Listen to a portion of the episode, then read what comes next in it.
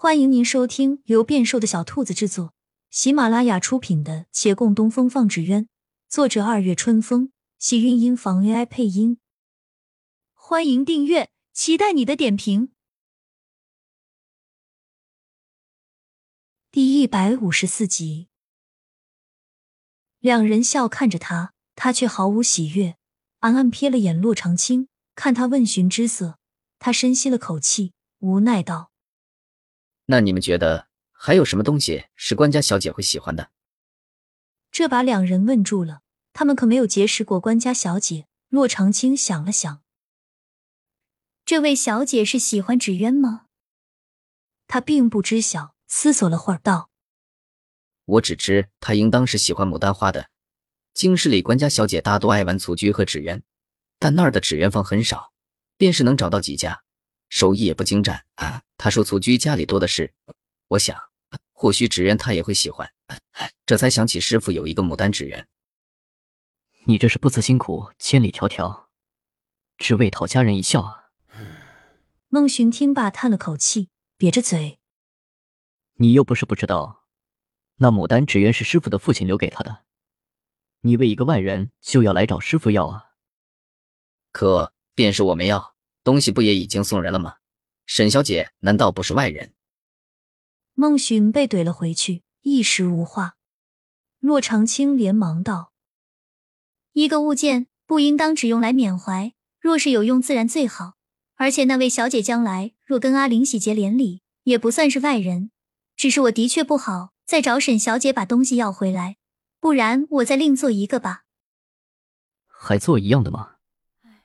他叹了口气。按住陆林的胳膊，商议道：“实话讲，那个牡丹纸鸢当年在京师盛行过，怕是一露面，就有行内人认得出是穆家所造。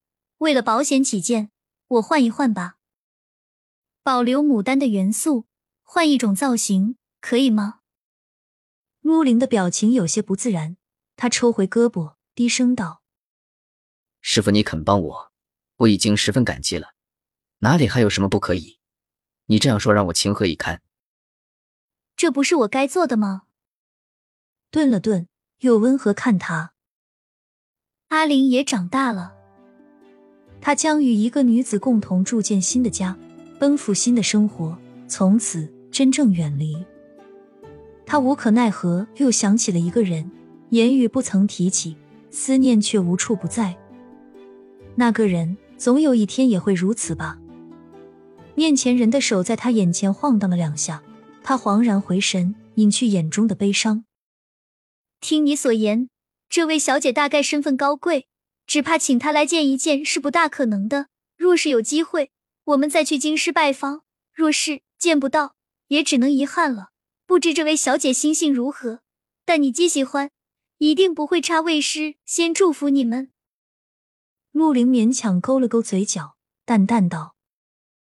嗯，他还不错。你钟情的人一定天下无双，我会好好想一想，争取做出他喜欢的纸鸢。他很快开始构思，牡丹雍容，可据陆林描述，那位郑小姐俏丽，若绘制大朵牡丹，怕他不会喜欢。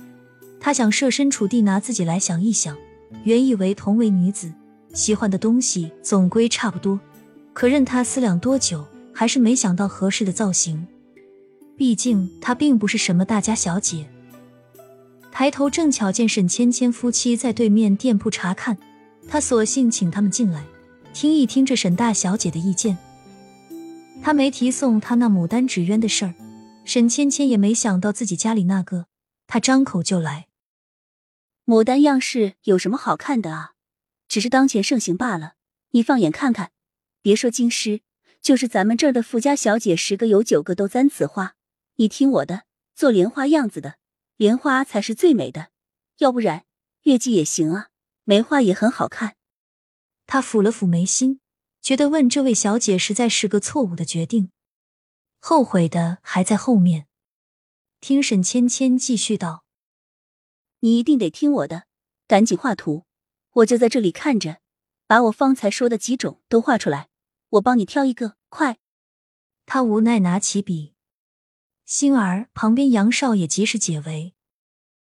我们杨派以前有一类纸鸢，能够在风中有乐声响。听说那时候喜爱买这种纸鸢的，都是达官贵族家的夫人小姐们。是你们的莲心明少纸鸢？嗯，杨连起点头。你不妨考虑一下这种类型。他见过杨派的莲心纸鸢，杨派多为板子纸鸢，规格较大，数个方方正正的板子纸鸢能够连接成一整个有凸角的巨型板子纸鸢，故又称连心纸鸢。板子纸鸢坚固，连在一起更不易损坏，一直被认为是四派中牢固性最好的。这连心纸鸢大的有一丈余高，有的装有鸣哨和弓弦，只要放飞到天上。鸣哨在不同高度与风力下能够发出不同音律，声音时而洪亮，时而婉转，可传甚远。再有连接的纸鸢图文各异，色彩交融，举目望之，宛若一凌空高歌的清丽佳人。这的确是非常合适了。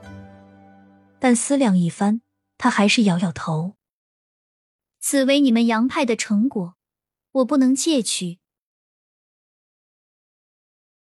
亲亲小耳朵们，本集精彩内容就到这里了，下集更精彩，记得关注、点赞、收藏三连哦，爱你！